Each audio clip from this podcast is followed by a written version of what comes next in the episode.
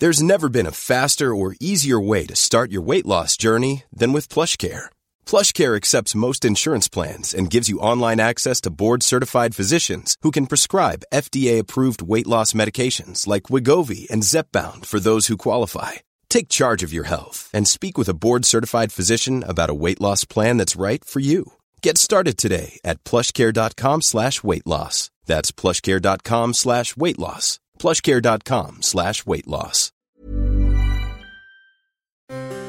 Perle d'histoire. Le premier jour de chaque mois, découvrez une nouvelle petite histoire de la grande histoire. Présenté par Gabriel Massé. Bonjour à tous. Après le bon roi d'Agobert dans l'avant-dernier épisode, je vous propose de découvrir ce mois-ci un nouveau monarque français, Charles VIII. Il est célèbre notamment pour avoir connu une fin particulièrement stupide.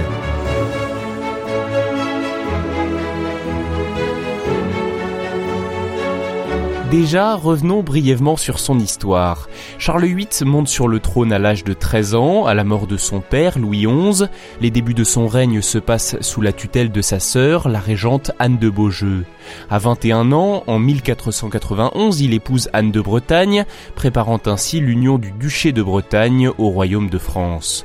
En 1494, il tente de récupérer le royaume de Naples, légué à son père par le comte de Provence, une expédition qui marque le début des guerres d'Italie.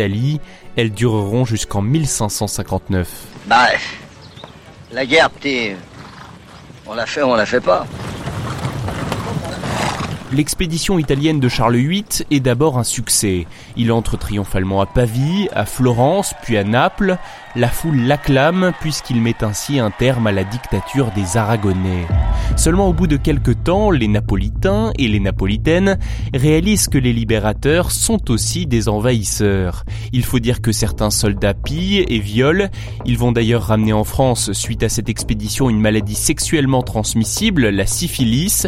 Ils l'appelleront le mal de Naples quand les Italiens lui donneront le nom de mal des Français. Non, non, non, non, eux, Italiens, moi, Français. Au bout de quelques mois, la République de Venise, le duché de Milan, les États pontificaux, le Saint-Empire romain germanique et la couronne d'Aragon se liguent contre la France. Cette Ligue de Venise parvient à faire reculer l'armée de Charles VIII de l'autre côté des Alpes. Le jeune roi revient donc dans le Val-de-Loire sans avoir agrandi territorialement la France. En revanche, il ramène avec lui des richesses italiennes qui vont servir notamment à aménager le somptueux château d'Amboise.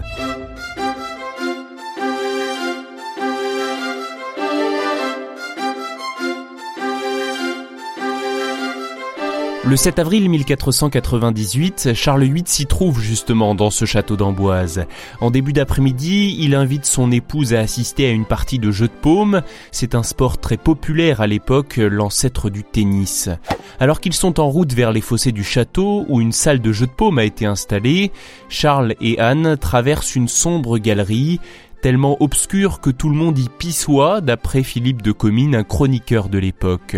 En passant à travers une porte basse, Charles VIII n'incline pas suffisamment la tête et son front heurte violemment le linteau de pierre. Le roi s'effondre.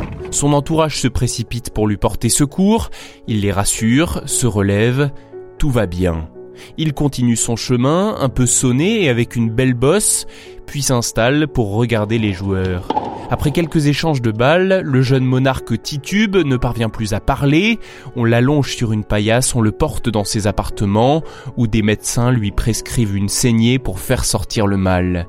À grande peine, il parvient encore à murmurer quelques mots, des prières, avant de rendre son dernier souffle à 11 heures du soir. Le roi est mort. Vive le roi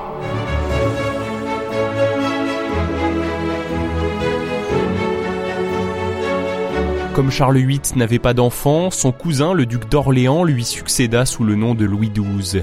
Ce fut d'ailleurs l'un des plus grands rois que la France ait connu, un précurseur de la Renaissance, un homme intelligent qui, notamment en diminuant les impôts et en réformant la justice, a su se faire apprécier de son peuple. Cette mort idiote a mis fin à la dynastie des Valois pour laisser place à celle des Valois-Orléans.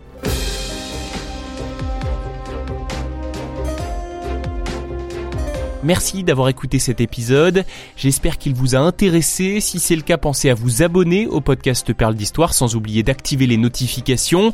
On se donne maintenant rendez-vous dans un mois pour une nouvelle petite histoire de la grande histoire.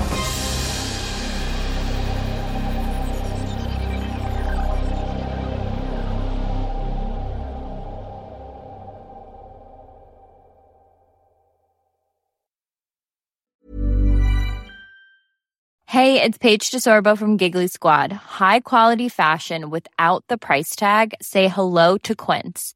I'm snagging high-end essentials like cozy cashmere sweaters, sleek leather jackets, fine jewelry, and so much more. With Quince being 50 to 80% less than similar brands.